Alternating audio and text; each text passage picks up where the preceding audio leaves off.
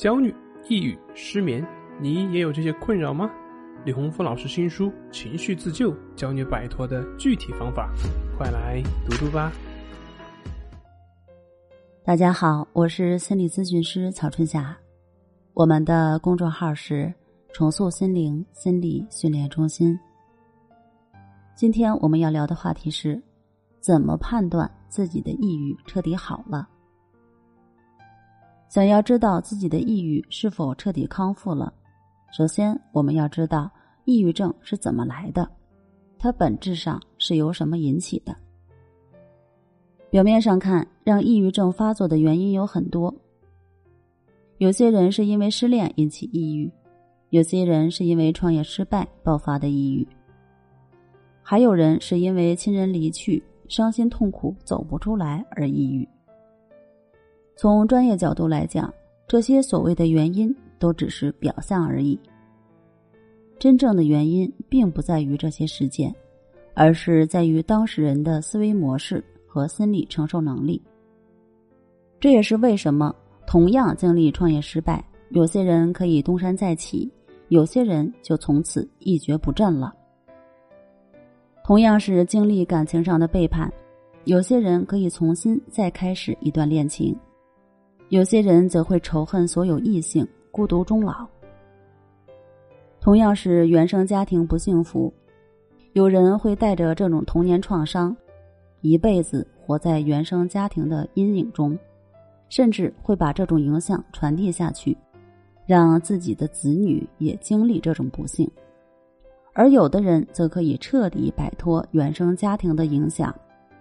活出原生家庭中一直无法得到的那份幸福。所以，没有什么事情给人带来的伤害是决定性的，最终的伤害完全是思维模式选择的结果。你拥有什么样的思维模式，决定了你的行为反应和处理问题的方式。